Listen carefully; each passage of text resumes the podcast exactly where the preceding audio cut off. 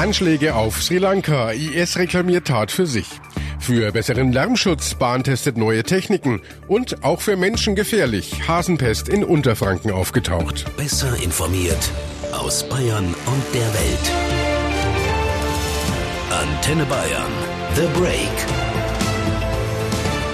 Willkommen zum Nachrichtenpodcast von Antenne Bayern. The Break ist die Auszeit für mehr Hintergründe, mehr Aussagen und Wahrheiten zu den wichtigsten Themen des Tages. Es ist Dienstag, der 23. April 2019. Redaktionsschluss für diese Folge war 17 Uhr. Ich bin Antenne Bayern Chefredakteur Ralf Zinno. Es waren schreckliche Momente am Ostersonntag in Sri Lanka. Mehrere Explosionen haben die Inselnation südlich von Indien im Indischen Ozean erschüttert. Sieben Selbstmordattentäter hatten sich in drei Kirchen und drei Luxushotels in die Luft gesprengt. Über 300 Menschen verloren ihr Leben, 500 wurden verletzt. Unter den Opfern sind auch viele Ausländer. Passiert ist die schreckliche Serie von Anschlägen am Ostersonntag, als zahlreiche Christen auf Sri Lanka die Ostermesse gefeiert haben, das wichtigste Fest im christlichen Glauben. Als Oberhaupt der katholischen Kirche hat Papst Franziskus im Rahmen der Osterfeierlichkeiten auf dem Petersplatz in Rom der Opfer und Verletzten gedacht. Prego per i numerosissime vittime e ferite. Ich bete für die vielen Opfer und Verletzten und fordere alle dazu auf, dieser lieben Nation all die notwendige Hilfe anzubieten. Und ich hoffe, dass alle diese terroristischen, unmenschlichen Taten verurteilen, die durch nichts zu rechtfertigen sind. Die Lage in Sri Lanka ist nach wie vor angespannt. In der Nähe eines der Anschlagsorte in Sri Lanka wurde ein Sprengsatz in einem geparkten Auto gefunden. Bombenentschärfer sprengten das Fahrzeug in der Hauptstadt Colombo in die Luft. An einem anderen Ort der Stadt sind an einer Bushaltestelle 87 Zünder sichergestellt worden. Wir sprechen nun mit Marin Reitemeyer, aufgewachsen in Neumarkt in der Oberpfalz. Im Moment ist sie aber am Stadtrand von Colombo, schreibt auf Sri Lanka gerade ihre Masterarbeit. Marin, wie hast du von den Anschlägen in Sri Sri Lanka mitbekommen? Also wir waren beim Wandern am Wochenende und als wir dann auf dem Rückweg waren am Sonntag, wurden meine Freunde angerufen von ihren Familien, dass wir aufpassen sollen, wenn wir zurück nach Colombo fahren oder ob wir überhaupt nach Colombo fahren sollen, weil da eben gerade im Moment Anschläge, Bombenanschläge passieren. Ja, dann haben wir weiter noch Freunde kontaktiert, angerufen, die gerade im Moment in Colombo sind. Hauptsächlich dadurch, weil wir einfach total besorgt waren und nicht wussten, was los ist.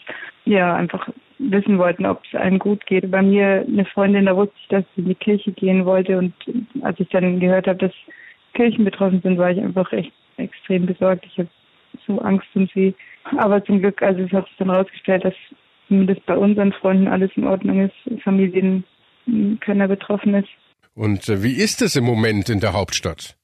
Die Läden haben alle zu eine komische Stimmung. Also Sonst ist in Colombo immer sehr viel Verkehr.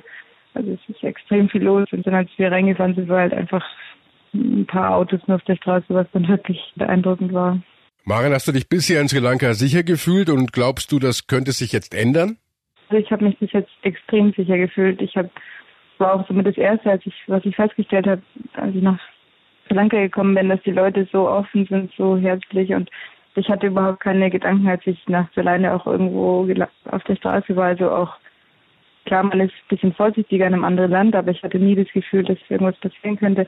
Ich weiß nicht, inwieweit das sich jetzt für mich ändert. Ich, ich denke, man wird auf jeden Fall vorsichtiger. Ja, man kann nur ins Gute hoffen, dass es nicht schlimmer wird.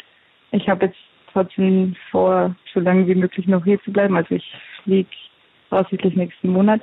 Naja, mal gucken. Danke, Maren. Die Menschen auf Sri Lanka sind verunsichert und verängstigt angesichts der vielen Anschläge am Ostersonntag. Selbst Terrorexperte Peter Neumann vom Londoner King's College kann sich nicht an eine derartige Serie erinnern. Ich kann mich überhaupt nicht erinnern, dass wir jemals acht gleichzeitig stattfindende, miteinander koordinierte Anschläge gehabt hätten. Im ZDF Morgenmagazin zeigte er sich überrascht von der Komplexität der Anschläge. Es waren ja acht gleichzeitig stattfindende, miteinander koordinierte Explosionen. Das erfordert schon ein ganzes Netzwerk. Das erfordert auch monatelange Koordination. Und das hatten sicher viele nicht auf dem Schirm. Im Falle von Sri Lanka. Allerdings ist es schon so, dass es gerade in den letzten Jahren in Sri Lanka immer wieder stärkere Konfrontationen gab zwischen verschiedenen religiösen und Volksgruppen. Damals allerdings vor allem zwischen Buddhisten und Muslimen. Da standen die Christen nicht so sehr im Vordergrund. Aber es gab diese Spannungen. Die Größe und die Komplexität des Anschlags ist dennoch eine Überraschung. Die Angriffe auf Kirchen und Hotels könnte nach Angaben der Regierung Sri Lankas ein Racheakt für den Anschlag auf Moscheen im neuseeländischen Christchurch sein. Der Islamische Staat reklamierte die Tat inzwischen für sich. Wir haben mit Südostasien-Experte Christian Wagner von der Stiftung Wissenschaft und Politik über die neuesten Erkenntnisse der Ermittler gesprochen. Die Regierung in Sri Lanka hat von Hinweisen berichtet, dass es sich bei dem Anschlag um eine Reaktion auf den Anschlag von Christchurch handeln könnte. Ist denn das plausibel? Nun, die Regierung greift damit die Diskussion auf, die auf den Webpages des Islamischen Staates geführt wird. Und dort hat man in den letzten Tagen schon den Anschlag als Vergeltung für die Anschläge in Christchurch gefeiert. Es ist aber noch nicht wirklich klar, ob das auch wirklich die Motivation seitens der lokalen Islamistengruppe war. Passt denn der Anschlag von Sri Lanka überhaupt ins Schema der IS? Er passt natürlich zum IS, weil der Anschlag sich ja vor allem gegen westliche Einrichtungen und gegen Christen richtete. Der Anschlag hatte ja mit den verschiedenen Konflikten in Sri Lanka nichts zu tun. Das heißt, es war vermutlich ein internationaler Terroranschlag, der eben tragischerweise in Sri Lanka durchgeführt wurde. Es gibt auch eine andere Verbindung zum IS, weil wir circa 30 Personen aus Sri Lanka haben, die sich dem IS angeschlossen haben sollen. Wir wissen nicht, wie viele davon zurückgekommen sind, aber wenn Kämpfer aus Syrien nach Sri Lanka zurückgekommen sind, dann würden sie natürlich auch über das Wissen verfügen, wie man einen solchen komplexen Anschlag plant und durchführt. Hm, warum könnte sich Sri Lanka aus Sicht der Angreifer für diese Anschläge geeignet haben? Nun, aus der Sicht der Angreifer war Sri Lanka vermutlich ein gutes Ziel, weil es eben einen großen Tourismussektor hat weil es eben im Tourismussektor zwar Sicherheitskontrollen gibt, aber die nicht so stark waren. Wir hatten ja das Phänomen, dass wir während des über 25-jährigen Bürgerkrieges nie Anschläge auf Touristenhotels hatten. Und sie haben natürlich eine kleine christliche Gemeinde in Sri Lanka, die eben eine Minderheit darstellt, die auch nicht sehr gut geschützt ist. Das heißt, es kamen hier verschiedene Punkte zusammen, sodass es natürlich dann für die Attentäter hier zu einem leichten Ziel geworden ist. Der Anschlag von Christchurch ist nur wenige Wochen her. Können die Angreifer in der kurzen Zeit überhaupt einen so komplexen Anschlag geplant haben? Es ist natürlich auch durchaus möglich, dass die Attentäter schon länger über einen solchen Anschlag nachdenken. Ich denke, die Regierung war hier auch natürlich überrascht, weil wir bislang eben nicht diese Form der islamistischen Gewalt in Sri Lanka gesehen haben. Also hier wird man sicherlich nochmal die Untersuchung abwarten müssen, inwieweit die Attentäter hier vielleicht auch ihre Pläne schon seit längerem verfolgt haben. Sie haben sicherlich auch davon profitiert, dass eben islamistische Gruppen bislang nicht so im Fokus der Sicherheitskräfte gestanden sind wie zum Beispiel andere militante Gruppen im Land. Sri Lankas Staatspräsident Sirisena rief mittlerweile ein dreiköpfiges Team ein, das die Anschlagsserie untersuchen und in zwei Wochen einen ersten Bericht vorlegen soll. Unterstützung hat auch die internationale Polizeiorganisation Interpol angekündigt. Sie will Spezialisten mit Expertise in den Bereichen Tatortuntersuchung, Sprengstoff, Terrorismusbekämpfung und Opferidentifizierung entsenden. Denn der Schock über die Anschläge sitzt weltweit tief. Bundespräsident Steinmeier sprach von feigen Terroranschlägen. Kanzlerin Kanzlerin Merkel sagte, religiöser Hass dürfe nicht siegen. Und EU-Kommissionspräsident Juncker sagte, man sei bereit zu helfen. Antenne Bayern-Korrespondent Nick Kaiser berichtet für uns aus Südostasien. Nick, wie geht denn das Land mit den Anschlägen um? Das Land steht unter Schock. Geschäfte haben geschlossen, Veranstaltungen wurden abgesagt, hier und da sind schwarze Flaggen der Trauer zu sehen. Viele Menschen fühlen sich an den Bürgerkrieg erinnert, der nach 26 blutigen Jahren vor zehn Jahren endete. In der Nacht sind ja Notstandsbestimmungen in Kraft getreten, die Sicherheitskräften mehr Befugnisse einräumen. Wie wirkt sich das aus und was soll das genau bringen? Mit dem Notstand kann der Staatspräsident dem Militär und der Polizei unter anderem erlauben, Menschen ohne Haftbefehl einzusperren und Wohnungen ohne Erlaubnis eines Gerichts zu durchsuchen. Die Beseitigung solcher rechtlicher Hürden soll es den Sicherheitskräften einfacher machen, die mutmaßlichen Drahtzieher der Anschläge zu schnappen. Während des Bürgerkriegs galten fast dauerhaft solche Bestimmungen. Damals wurde kritisiert, die Regierung missbrauche sie, um gegen Oppositionelle vorzugehen. Nick, was ist dein Eindruck? Haben denn die Sicherheitsbehörden in Sri Lanka die Lage im Griff? Zweifel daran sind angebracht, da die äh, Anschläge trotz sehr detaillierter Hinweise nicht verhindert wurden. Seitdem wurde aber offenbar zielgerichtet gegen Verdächtige vorgegangen und eine weitere Bombe wurde gefunden und beseitigt, ohne dass dabei jemand zu Schaden kam. Eine der wichtigsten Aufgaben ist es nun zu verhindern, dass sich die vorhandenen Spannungen zwischen religiösen Gruppen nicht in Gewalt entladen. Dafür gilt eine nächtliche Ausgangssperre und der Zugang zu sozialen Medien wurde gesperrt. Diese Maßnahmen haben in der jüngeren Vergangenheit schon gewirkt, um etwa eine Gewaltwelle gegen Muslime zu stoppen. Sri Lanka ist ja bei vielen ein beliebtes Reiseziel. Haben die Angriffe schon Auswirkungen auf den Tourismus gezeigt? Sind vielleicht viele Urlauber vorzeitig abgereist oder haben andere ihre Reise abgesagt? Es gibt Berichte über Touristen, die frühzeitig abreisen oder bis zum Rückflug ihre Hotels nicht mehr verlassen und über Stornierungen bei Reiseveranstaltern. Einige Länder haben ihre Bürger davor gewarnt, nach Sri Lanka zu reisen. Sicher scheint, dass die für den Inselstaat im Indischen Ozean sehr wichtige Tourismusindustrie mittelfristig unter den Auswirkungen dieser Tragödie leiden wird. Dabei hatte der Reiseführer Lonely Planet Sri Lanka zum Top-Reiseziel in diesem Jahr erklärt.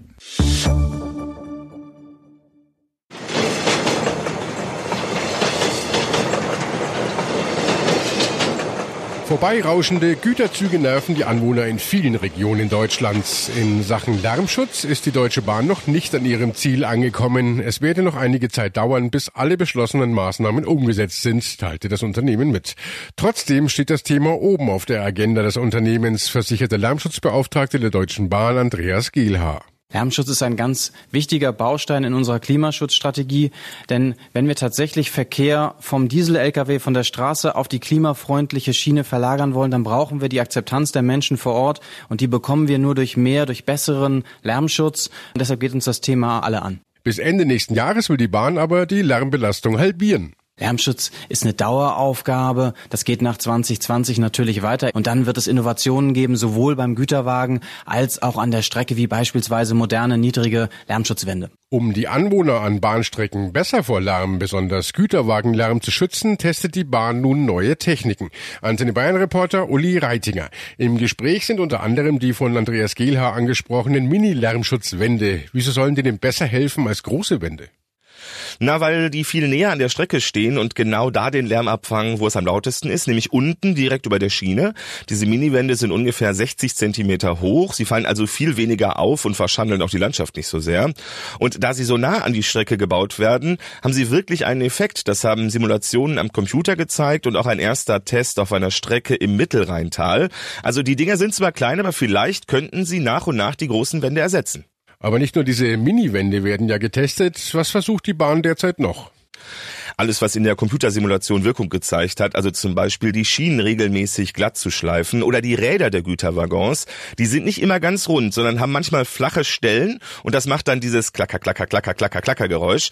Also auch hier einfach abschleifen, das Rad wieder rund machen und die Anwohner könnten es am Ende danken. Auf den Streckenabschnitten München-Regensburg und Berlin-Cottbus werden 30 Lärmschutztechniken ausprobiert. Bis 2020 will die Bahn ihre komplette Flotte auf leise umgestellt haben, auch weil ab Ende 2020 2021 ein Gesetz laute Güterzüge verbietet. Für den Ausbau und die Sanierung des Lärmschutzes an ihren Strecken in Bayern wird die Bahn aber noch viele Jahre brauchen. Von mehr als 900 Kilometern Streckenlänge im Freistaat hat der Konzern seit 2001 zwar rund ein Drittel mit Lärmschutzmaßnahmen ausgestattet oder bestehende saniert. Ein Problem ist aber, seit Beginn dieses Jahres gelten bei der Sanierung auf bestehende Strecken strengere nächtliche Grenzwerte beim Lärmschutz. Die Bahn muss deshalb auf schon fertigen Abschnitten noch einmal nachbessern. Dadurch erhöht sich die insgesamt zu bearbeitende Streckenlänge noch einmal immens. Tularemie, das ist eine häufig tödlich verlaufende ansteckende Erkrankung bei freilebenden Nagetieren. Weil das Beschwerdebild dem der Pest ähnelt und häufig bei Hasen auftritt, wird sie oft auch als Hasenpest bezeichnet. Und ein solcher Fall ist jetzt ausgerechnet kurz nach Ostern in Unterfranken aufgetaucht. Ein Jäger hat in der Nähe von Hammelburg im Landkreis Bad Kissingen einen toten, infizierten Hasen entdeckt, so das zuständige Landratsamt. Es handelt sich allerdings bisher nur um einen Fall, erklärte ein Sprecher. Katrin Steinberger aus der Antenne Bayern Nachrichtenredaktion. Wie ist denn die Hasenpest überhaupt zu erkennen? Betroffene Tiere magern ab, zeigen ein strubbiges Fell, einen schwankenden Gang und werden apathisch. Erkennbar sind infizierte Tiere auch am fehlenden Fluchtreflex. Das besonders fiese an diesen Bakterien ist aber, sie können in der Erde, in Schlamm oder Wasser mehrere Monate lang überleben. Und die Krankheit ist auch für den Menschen nicht ungefährlich. Und äh, wie äußert sich die Krankheit beim Menschen? Typisch sind grippeähnliche Symptome wie zum Beispiel Fieber, Kopf- oder Gliederschmerzen oder auch Unwohlsein. Ansonsten sind die Beschwerden von Fall zu Fall unterschiedlich. Es können mal Wunden an der Haut auftreten, mal schwellen die Lymphknoten an, es kann auch zu Atemnot, Brustschmerzen und Lungenentzündungen kommen. Wird die Infektion nicht behandelt, kann sie für den Menschen sogar tödlich enden. Das klingt ja dramatisch. Wie kann man sich denn anstecken und wer ist besonders gefährdet? Menschen infizieren sich vor allem bei intensivem Kontakt mit erkrankten Tieren oder deren Ausscheidungen beziehungsweise beim Umgang mit Kadavern. Gefährdet sind daher zum Beispiel Jäger und Metzger, so das Landesamt für Gesundheit und Lebensmittelsicherheit. Ebenso sind Übertragungen durch belastete Lebensmittel, Wasser oder Staub, zum Beispiel bei Heuarbeiten oder durch Zeckenbisse bekannt. Von Mensch zu Mensch wird die Krankheit nach heutigem Kenntnisstand nicht übertragen. Wie kann ich mich also am besten vor einer Ansteckung schützen? Ganz einfach durch vorbeugende Maßnahmen, also ungeschützten Kontakt mit Wildtieren vermeiden, vor allem bei ganz offensichtlich kranken Tieren und aber auch beim Umgang mit toten Tieren. Am besten immer Handschuhe tragen und Wildgerichte nur gut durchgegart essen. Danke, Katrin. Und äh, das war The Break, der Nachrichtenpodcast von Antenne Bayern an diesem Dienstag, den 23. April 2019. Ich bin Chefredakteur Ralf Zinner. Antenne Bayern. Besser informiert. Jeden Tag. Zu jeder vollen Stunde auf Antenne Bayern. The Break. The Break gibt's auch morgen wieder um 17 Uhr. Jetzt abonnieren.